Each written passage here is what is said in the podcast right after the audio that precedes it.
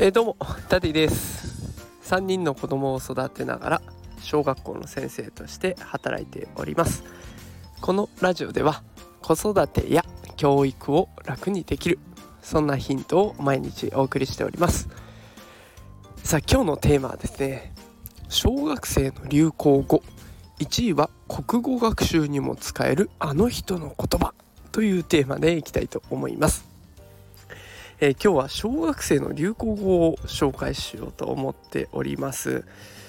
えーと年末になるとね流行語大賞がこう結構発表されてきますよね。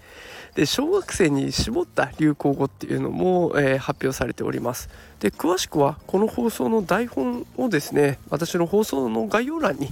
えー、ノートのリンクとして貼ってありますのでよかったらそちらを見てみてください。で、えー、まあ早速ねあの1位の方を伝えていきたいと思うんですけれども1位がねこれは面白かったですよ。それってあなたの感想ですよね。これ誰の言葉か分かりますか？それってあなたの感想ですよね。きっとね聞いたことある方いっぱいいらっしゃると思うんですけどあのひろゆきさんが言っている言葉なんですね。えー、ひろゆきさんが言ってくれ言っている「それってあなたの感想ですよね」っていうのが1位、まあ、ちなみに、えー、2位から10位までも発表すると2位は「それな」えー、3位が「ギャルピース」えー、4位は「パワー」5位「草」6位「知らんけど」7位「ピエン」8位「キュンです」9位「まるしか勝たん」えー、10位「おいしい闇感謝感謝」というラインナップになっております。知っている言葉ね結構あったんじゃないでしょうか。で私自身もねあの現場で働いているとこういった言葉を子どもたちがね確かに使っています。よく聞きます。1個だけギャルピースがよく分かんなかったんで調べてみたらあれですねちょっと前に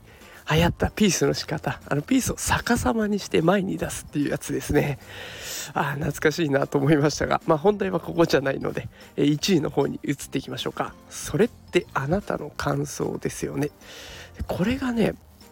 ツイッター上ではね結構こう炎上じゃないですけど批判されたりとかもされている言葉でただねこれ国語の学習とすごく密接に関わるので大切だなと思うんですよ。え学校の授業はね学習指導要領っていうものに即して作られております。でその学習指導要領っていうやつには先生が子供に教えるべき内容が書かれてるんですよ。でそこにはねしっかりと事実と感想を区別して読み書きができるようになろうねっていうことが明確に書かれてるんです。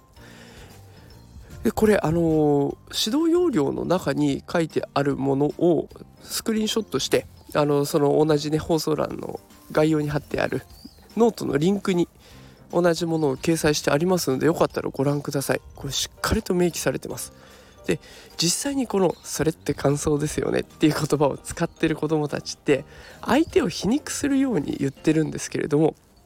大事な学習内容なんですよ。でしかもねこの学習内容って実際授業で教えようとなると抽象的な内容になってくるので混乱しちゃう子も結構出てくる難しいところなんですよ。でそれがひろゆきさんをイメージして分かりやすくなるんだったら大儲けじゃないですか。